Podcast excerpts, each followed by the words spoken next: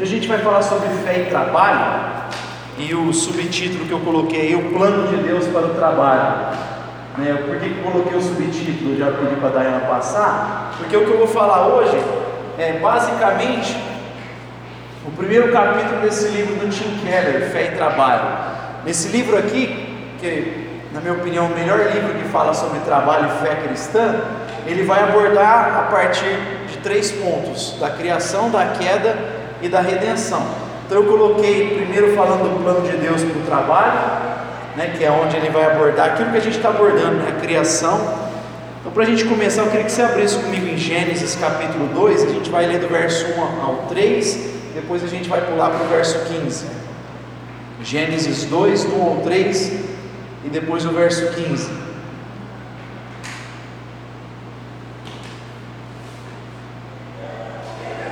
Diz assim: Assim os céus, a terra e todos os seus exércitos foram acabados. Havendo Deus acabado no sétimo dia a obra que fizera, descansou neste dia de toda a obra que tinha feito. E abençoou Deus o sétimo dia e o santificou, porque nele descansou de toda a obra da criação que fizera. Verso 15: O Senhor Deus tomou o homem e o pôs no jardim do Éden para o lavrar e o guardar. Amém. Só, só esses três, esses quatro versículos para a gente trabalhar hoje. Primeira coisa que eu gostaria de destacar aí, se você quiser voltar, ou só um, um slide, Dayana. Ele, esse capítulo aí, ele vai separar esses três subtemas: o designer do trabalho, o designer do trabalho, a dignidade do trabalho, o trabalho como cultivo e o trabalho como serviço. Então a gente vai começar aí falando do designer do trabalho. A primeira coisa que ele vai apresentar para nós é lembrar que no princípio de tudo houve trabalho. Né? O trabalho não foi fruto do mal, o trabalho não é um mal em si mesmo, ele não é uma coisa ruim como muita gente às vezes pensa que é, né? Maldito Adão caiu, por isso que tem que trabalhar. Não, o trabalho está lá antes de Adão fazer qualquer coisa errada, antes de ter pecado, maldade. O trabalho foi feito por Deus o próprio Deus trabalhou, ele criou o homem para que ele trabalhasse. Então lembra sempre que no princípio houve trabalho. Trabalho faz parte do propósito de Deus para a nossa vida, é um plano de Deus para nós. E aí ele vai falar das formas de trabalho, olhando para o que Deus fez. É interessante que Deus trabalha e depois ele contempla e se alegra, né? ele se regozija do que ele, tem, do que ele fez. Né? Ele viu que tudo era bom. E aí traz uma implicação para nós, né? De, de nós nos alegrarmos com aquilo que a gente faz. É natural do ser humano, tá? aquilo que ele fez com excelência, ele se alegrar, ele contemplar. Então, faz parte, inclusive, de nós nos alegrarmos com o trabalho das nossas mãos, assim como o próprio Deus se alegrou daquilo que ele produziu. A providência a gente vai ver aqui, focando em Deus, né? Que os teólogos chamam de providência divina, é porque, embora Deus tenha realizado as coisas, Ele formou todas as coisas, a gente vai ver que Ele continua sustentando a criação, Ele continua trabalhando, faz cair a chuva para regar o solo, para as coisas produzirem. Então Deus, Ele faz, mas ao mesmo tempo Ele continua sustentando a criação, derramando chuvas e todo o processo que a gente conhece. Ele também chama trabalhadores para desenvolver os potenciais que deixou na criação, né? Ele convoca o homem, coloca ele, a gente viu aqui no meio do jardim, para ele cultivar. Ou seja, Deus não deixou a coisa pronta, acabada. Deus colocou o homem para ele desenvolver todos os potenciais que tinha ali. Por isso, quando ele fala para multiplicar, para desenvolver, dominar, é que o homem tinha que pegar a natureza e começar a partir das, do, do, potencial que Deus colocou, ele também criar coisas novas a partir daquilo, ele gerar coisas novas, como Deus é criador, o homem tem essa característica de criador também, a partir daquilo que Deus colocou na criação. Aí depois ele vai falar da virtude do trabalho. Lembrar que o trabalho fazia parte do paraíso. E nesse sentido, o trabalho é uma necessidade básica nossa. Assim como você tem necessidade de contemplar beleza, de comida, de bebida, por incrível que pareça, a gente tem necessidade de trabalhar. É só você olhar para as pessoas que estão desempregadas por algum tempo, ver como que elas ficam. A maioria delas vão ficando depressivas, vão se sentindo mal.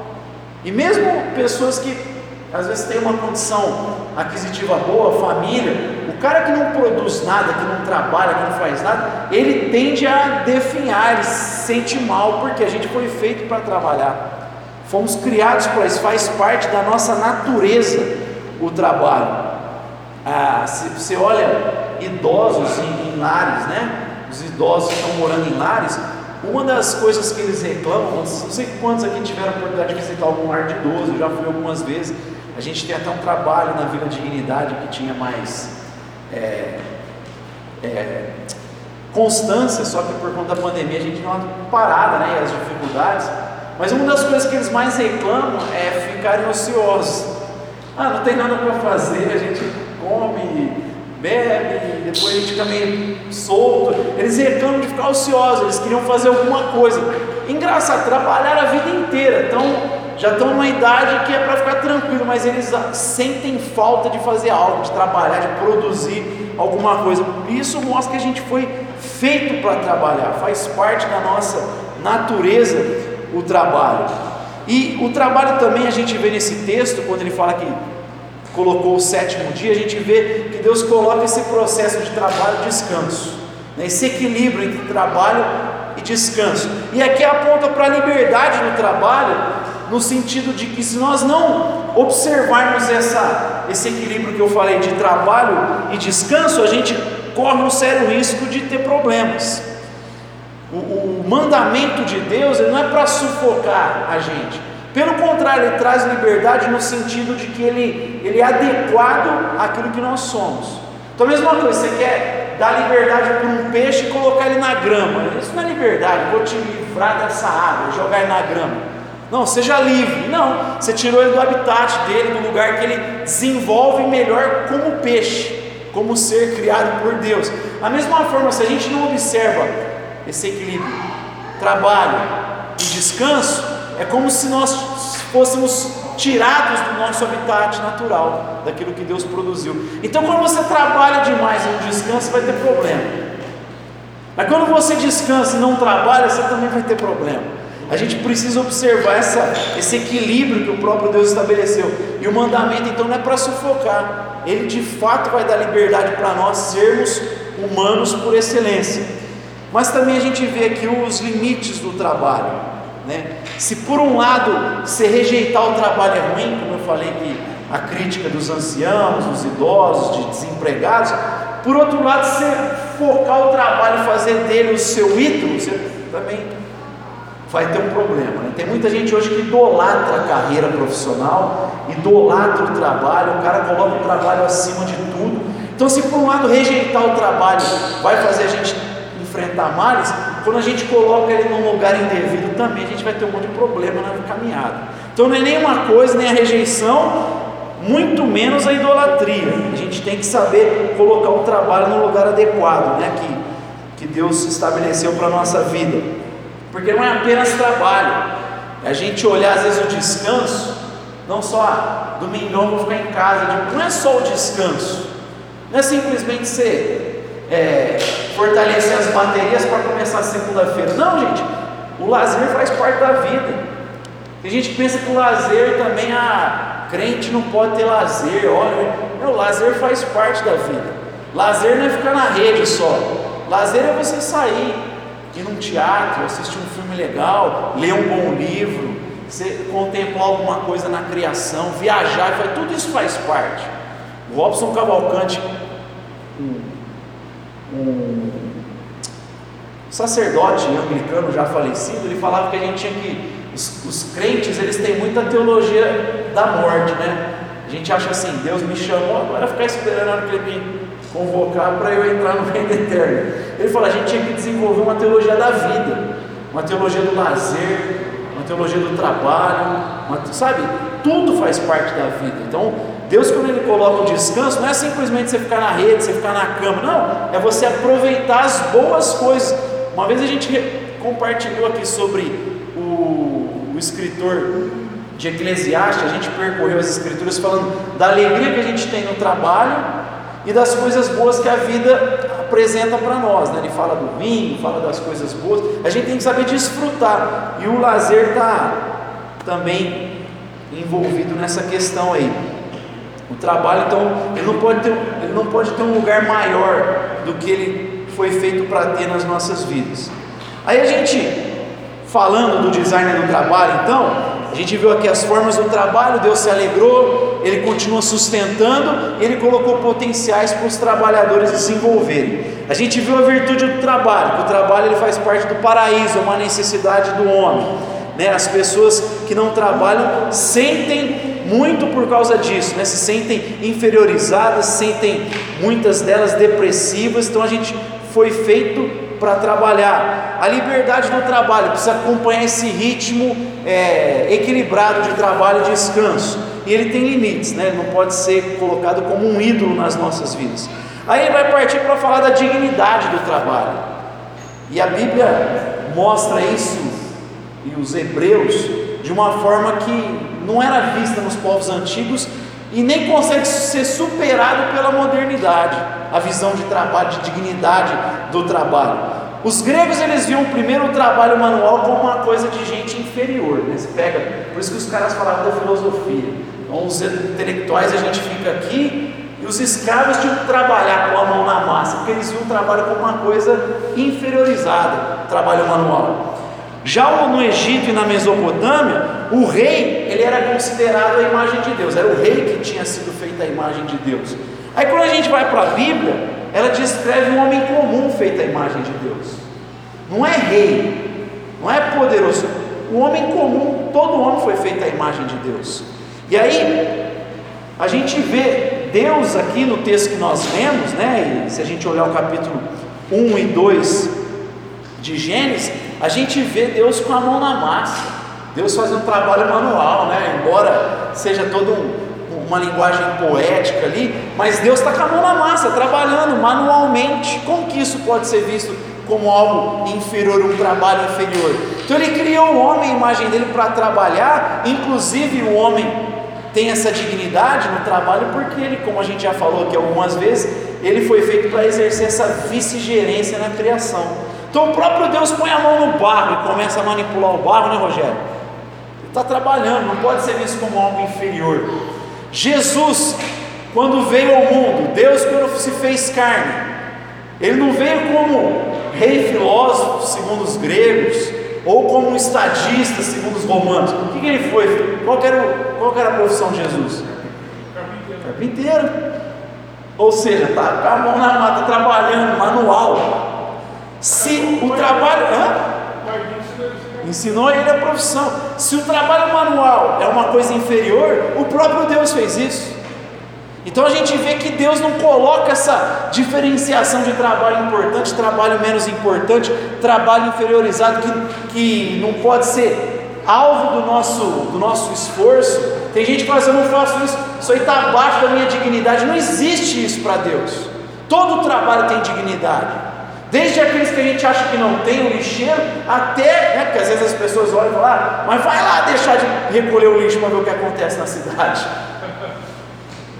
Então tem trabalhos que a gente acha que são inferiores, mas para Deus não tem esse olhar de coisa inferior. Para Ele todo trabalho tem essa dignidade, por isso Ele colocou a mão na massa e por isso o próprio Jesus, quando veio, não foi um rei, não foi um estadista, ele foi um carpinteiro. Olha que curioso, o Salmo 65, 9 a 10, Salmo 104, verso 30, eles mostram Deus cultivando o solo, né? renovando a terra por meio do Espírito.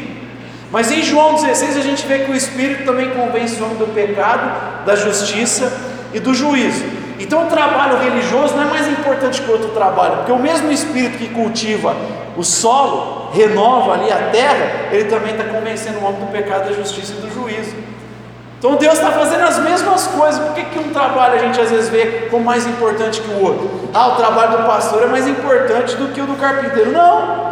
Deus está envolvido nas mesmas coisas. Que ele, ele se apresenta como um agricultor e também nesse trabalho de mudança de coração, de, de nova vida.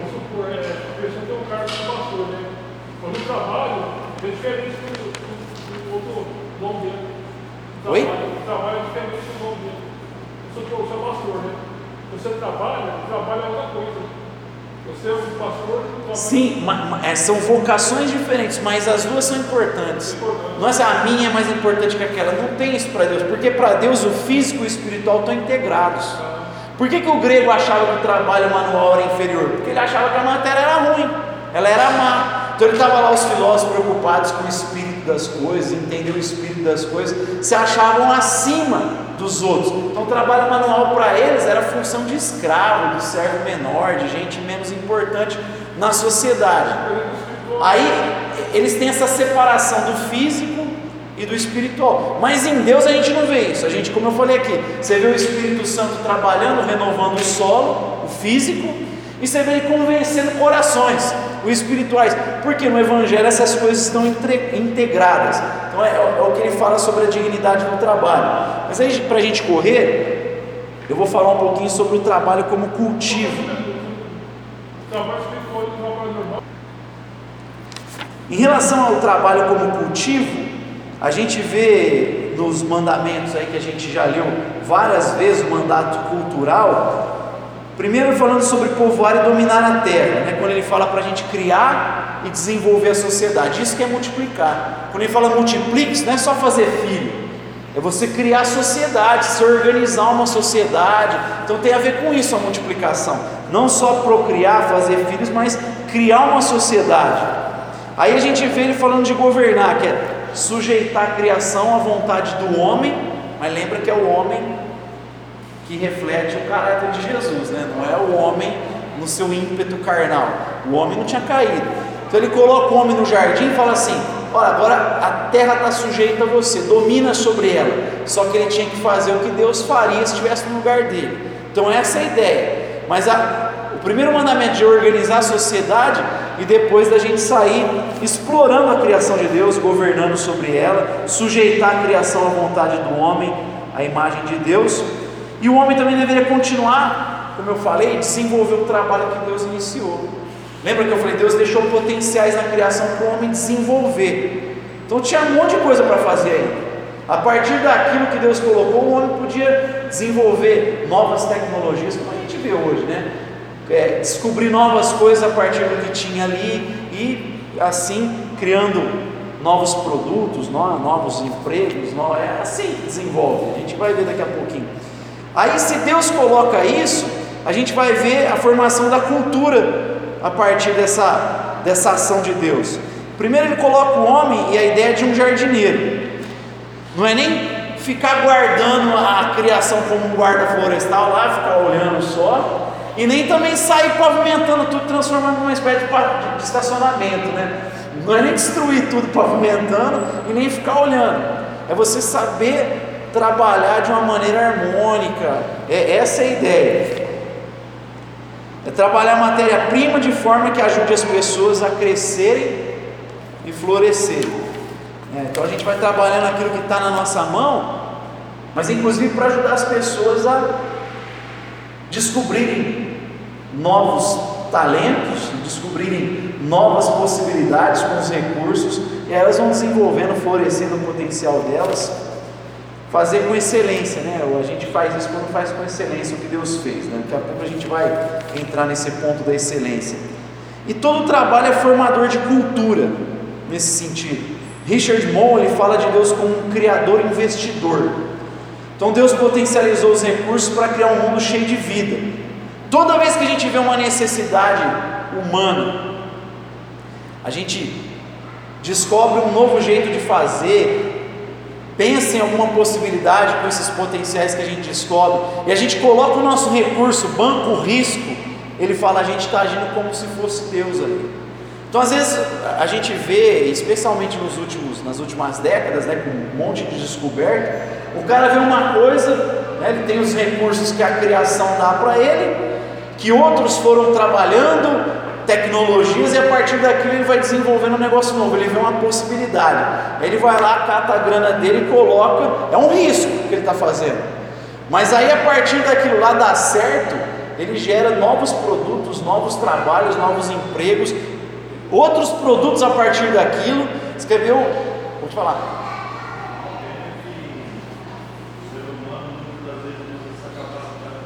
É, tem esse lado, né?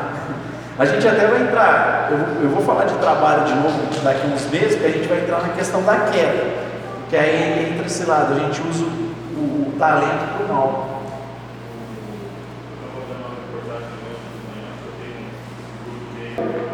O Steve Jobs, quando descobre coisas, e, e a partir das descobertas dele a gente vai vendo tanto de tecnologia que foi gerada, foi, foi apresentado, e quantos empregos não vieram a partir disso.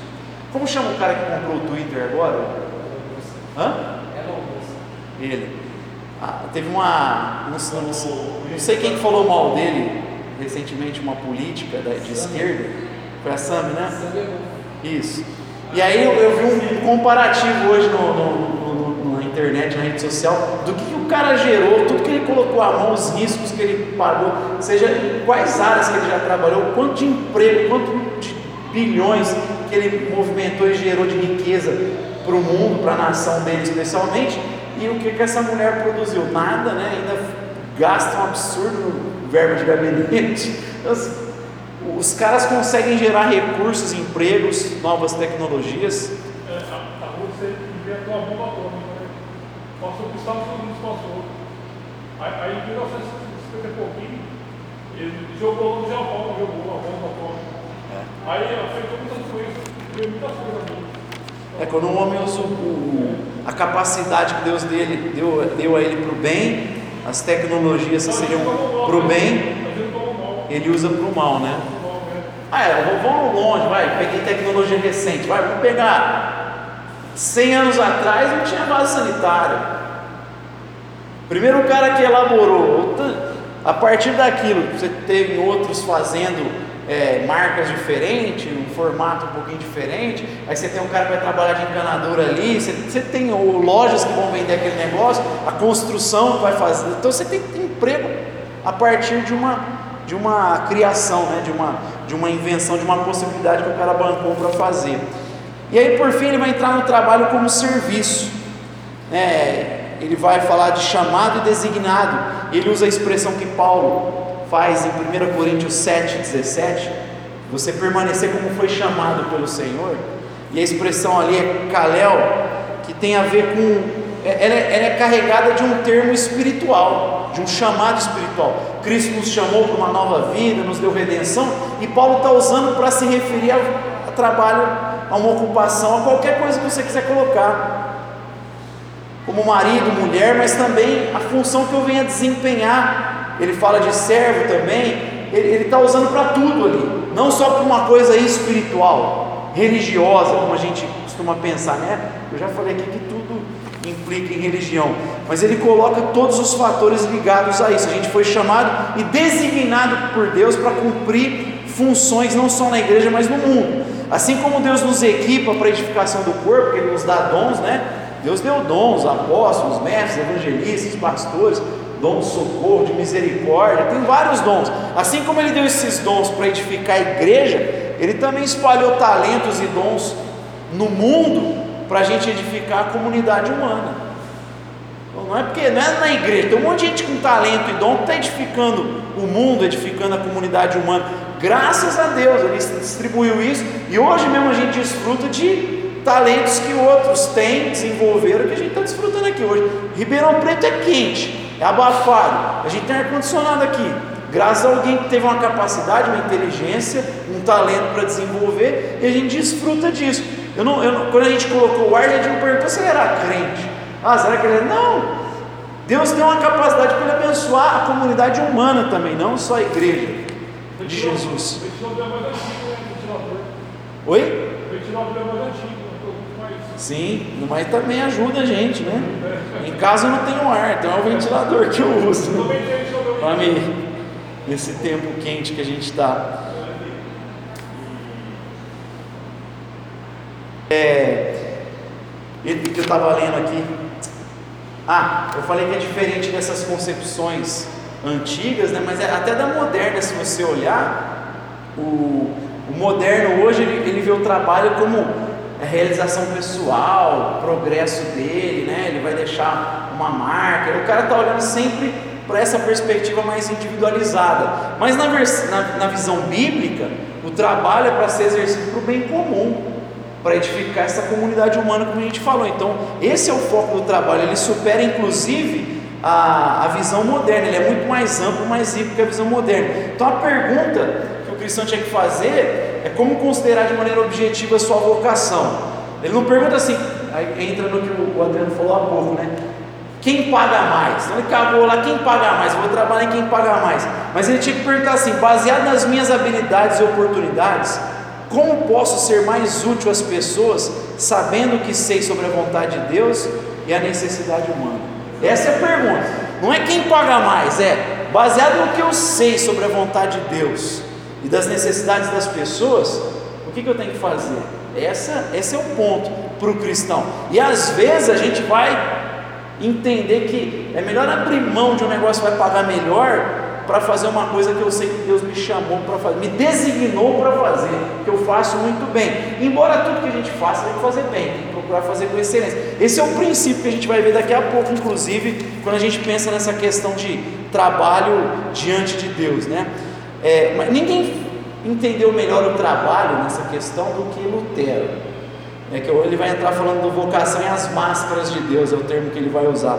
Lutero, quando ele traduziu a Bíblia, ele usou o termo berof para falar, e a ideia era de ocupação para o alemão. Quando ele pegou a ideia de chamado, ele não colocou alguma coisa que ficasse vaga e desse a entender só os ministros, os monges, os padres. Ele coloca uma expressão que tem a ver com ocupação. Ele quer dizer, tudo que você faz você está fazendo para Deus diante de Deus. Porque, baseado no que ele entendia, é, nessa lógica, ele entendia que era feito diante de Deus, a ideia era assim que Deus faz as coisas para nós através das pessoas. É como se ele estivesse usando máscaras. Né? O pai, quando desempenha bem o seu trabalho de pai, Deus está fazendo através do pai. Quando você come aquele pão delicioso que o padeiro fez, é como se Deus te servisse através do padeiro. Ou quando você desfruta de alguma coisa, é como se Deus estivesse fazendo através, usando aquela máscara do padeiro, do pai, mas é Deus que está abençoando a nossa vida através daquilo. Por isso que Lutero, quando ele fala do, do Pai Nosso, vai agradecer pelo pão nosso, ele fala, não é só o pão que eu estou comendo aqui, mas todo o trabalho que foi feito, o agricultor, tudo que foi feito, Deus fez através desse monte de pessoas para abençoar uns aos outros, abençoar a comunidade. Então a visão de Lutero era bem ampla em, em relação a isso. Ele tem uma frase que eu gosto que diz assim: Deus ordenha as vacas pelas mãos da ordenhadeira. Então assim, ele está ordenando, mas pelas mãos dela, mas ele que está fazendo. Então a gente tinha que ter esse olhar das máscaras de, que Deus usa para servir cada um de nós. Aí ele vai falar do, da vocação e do evangelho. E duas implicações da descoberta que Lutero teve da justificação pela graça, que vão ajudar ele nessa questão de trabalho, é a seguinte: se nós somos justificados pela graça, só pela graça, mediante a fé, não é por aquilo que a gente faz como os católicos, como os monges entendiam, os padres, Tipo, através das boas obras eu também sou justificado. Mas se eu não sou justificado pelas boas obras, só tão somente pela graça, então não pode ter diferença de trabalho religioso e, e dito secular como tinha. Porque o cara se achava, porque ele acreditava que as boas obras e o trabalho religioso dele também o justificavam. Mas se não justifica, então não tem diferença de um para o outro. Se justifica, então somente o religioso vai ser salvo. Se só o trabalho religioso, as boas obras, se elas me justificarem mesmo, como eles acreditavam, então todo mundo tem que virar monge, todo mundo tem que virar freira, freio, para poder ser justificado. Então Lutero, a partir da doutrina da justificação pela graça, ele concluiu isso. Falou, bom, se, esse, se essas boas obras que os religiosos acreditam justificam, então todo mundo tem que virar isso para poder ser justificado. Se elas não justificam, só a graça justifica, como ele cria e ele ensinou, então não tem diferença nenhuma de trabalho religioso e trabalho que o pessoal chama de secular. Tudo é feito diante de Deus. E, e hoje, inclusive, você tem gente que, embora não pense como os religiosos antigos, está cheio de gente tentando procurar sentido na vida, naquilo que faz, na sua produtividade. O cara acha que a identidade dele está no que ele produz. Né, o executivo, o cara está firmado nisso. E o Evangelho ensina isso. Porque se, o, se for assim, se a igreja começar a pensar assim, você começar a fundamentar a sua identidade no que você faz, na sua produtividade, você cai nessa lógica doida do mercado, você vai começar a, a tratar como inferior serviços que pagam menos.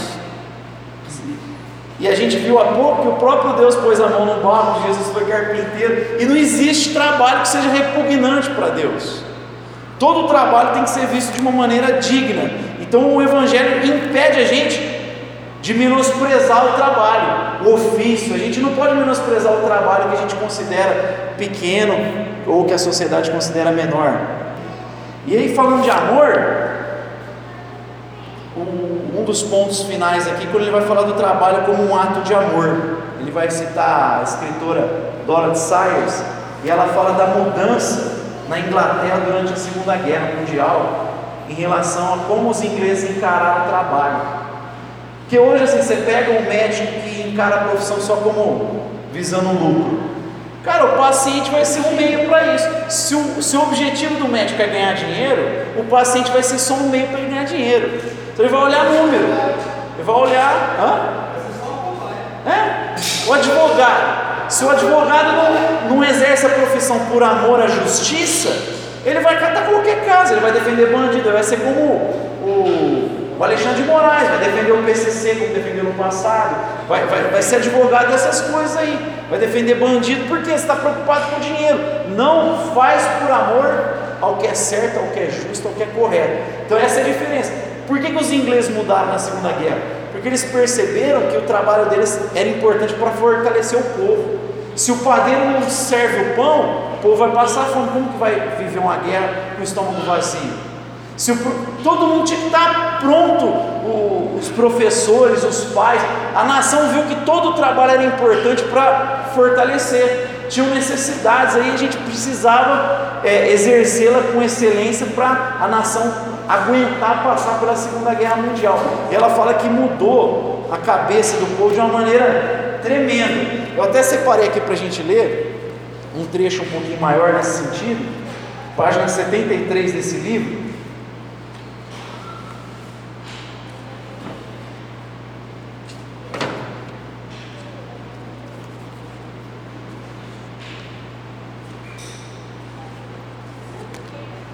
Olha só, interessante. O trabalho é o meio de nos tornarmos úteis aos outros e os outros se tornarem úteis a nós. Nós plantamos com o nosso trabalho, Deus dá o crescimento para a unificação da raça humana. Observe a cadeira onde você descansa. Você poderia fazê-la por conta própria? Como você conseguiria, digamos, a madeira? Derrubaria uma árvore? Mas só depois de fabricar as ferramentas para isso, montar um tipo de veículo para arrastar a árvore e construir uma serraria para preparar a madeira e abrir estradas para ir de um lugar ao outro, não é? Resumindo, precisaria de uma ou duas vidas para fabricar uma cadeira.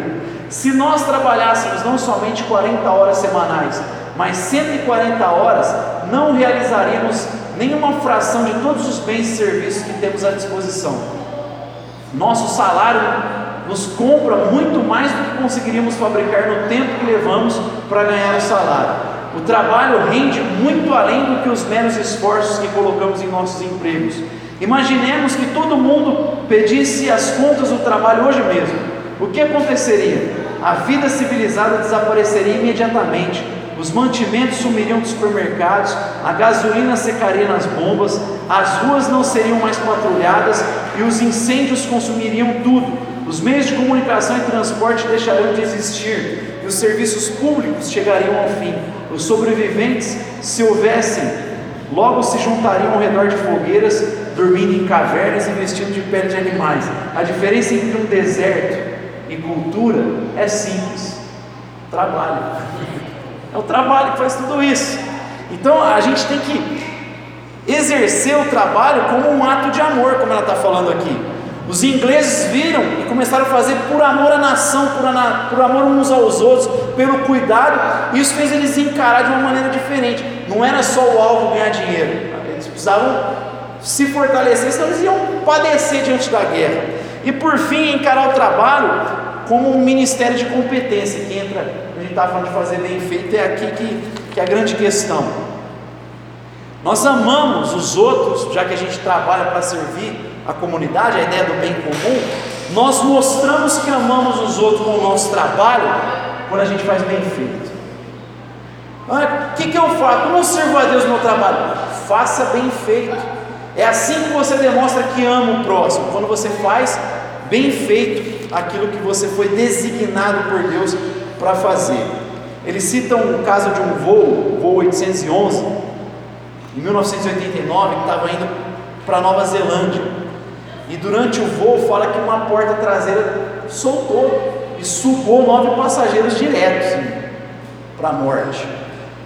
E o piloto, ele foi fazendo todo o possível, a manobra possível para tentar chegar, ia numa velocidade muito acima do que podia para aterrissar. Ele e o cara conseguiu fazer uma manobra assim, o oposto que os passageiros foram, foram mais suave que eles já conseguiram perceber. Foi um milagre, foi um milagre o cara conseguir pousar ali, todo mundo aplaudindo ele. E falou: o que, que ele foi? O que, que ele fez? Ele falou assim: primeiro, quando aconteceu, eu orei para Deus me capacitar e depois eu fiz o que eu fui treinado para fazer em situações de emergência. Então, naquela hora, não precisava de um pastor, precisava de um piloto que fizesse bem o seu trabalho. É isso que salvou um monte de gente. Ele mostrou que ele amava as pessoas quando ele desempenhou bem a função que ele foi treinado para fazer, vocacionado, designado para fazer. Então a ideia é a gente fazer o melhor que a gente pode, fazer com excelência. Por mais que às vezes a gente não está naquilo que entende ser a nossa vocação, mas naquele momento a gente está desempenhando uma função, faça o melhor que você puder. Faça o melhor que você puder. E você vai estar mostrando amor pelo outro. Você não vai às vezes num restaurante que a comida é diferente? Fala, meu, que negócio delicioso, que coisa maravilhosa. A gente diferencia um trabalho que foi feito com zelo. Tanto que o lugar vai sempre lotar, dificilmente vai falir. Ó, vou dar um exemplo perto da gente. Eu trabalhei aqui quando eu tinha 15 anos, umas ruas aqui para baixo. Essa panificadora aqui que tem Jardim Paulista, ela tinha surgido há algum tempinho. Ela já lotava a fila dela e até o meio do quarteirão, porque o pão era muito bom. É muito bom o produto deles. E até hoje a fila lota, cara. Dá o horário de sair o pão. E olha que você tem supermercados, tem um monte de opção hoje. Você tem até lojas de conveniência que fazem um pão muito bom também. Meu, ainda continua lotando a fila ali, depois de 22 anos continua lotando, porque o cara faz um pão com excelência, com qualidade. A gente percebe uma coisa que é feita com qualidade, com excelência. E quando a gente faz isso, a gente demonstra amor. Aí para concluir, a frase do filme Carruagens de Fogo, que um personagem vai dizer assim: Você pode louvar a Deus descascando batatas, se descascá-las com perfeição. tá aí. Você pode louvar a Deus descascando batata lá no exército mas desde que você descasque elas com perfeição, faça o melhor possível. Então, bora descascar. Mas faça bem feito, e vai ficar uma marca, gente. Quem faz essa coisa, infelizmente, às vezes os evangélicos são conhecidos porque fazem um trabalho, não cumpre horário, não faz a coisa bem feita, faz pelas coisas. Infelizmente, tem um monte de evangélico hoje que é assim: pô, esse cara aí só dá dor de cabeça e profissionais liberais. Ou tinha que ser o contrário, você tinha que fazer um negócio, meu, eu chamo esse cara e indico para todo mundo que o cara é top o trabalho dele, o cara é bom no que ele faz. Você está dando um bom testemunho, você está mostrando ali seu amor pelo próximo e por Deus naquilo que você está executando, que você está fazendo. E, e, como eu falei assim, você está num trabalho às vezes que você não entende que é a tua vocação. De duas uma. Ou você vai trabalhar com excelência, daqui a pouco você vai ser honrado e entrar naquilo que você entende que você nasceu para fazer, ou você vai fazer com tanta excelência que aquele hábito, aquela rotina que você desenvolveu, vai fazer nascer uma paixão em você. E você vai ficar apaixonado por aquele negócio que você está fazendo. Você vai fazer tão bem feito que cara, eu acho que eu nasci para fazer isso aqui, na verdade. Eu, ninguém faz melhor do que eu esse negócio, todo mundo vai reconhecer isso. Então acredito, eu já falei isso numa das vezes que a gente falou sobre hábito, não só focando no hábito como as virtudes cristãs, mas até nesse sentido profissional. Você pode se apaixonar pelo negócio, descobrir um jeito diferente de fazer, um jeito novo de fazer, um jeito muito melhor de fazer, ou você pode também é, ser agraciado de ir para uma coisa que você entende que é de fato o teu chamado, que você foi designado para fazer. Mas independente da situação atual que a gente se encontra, o imperativo bíblico nesse sentido é: faça com excelência. Você demonstra amor por Deus e pelo próximo quando você faz com excelência aquilo que você foi designado para fazer. Vamos orar?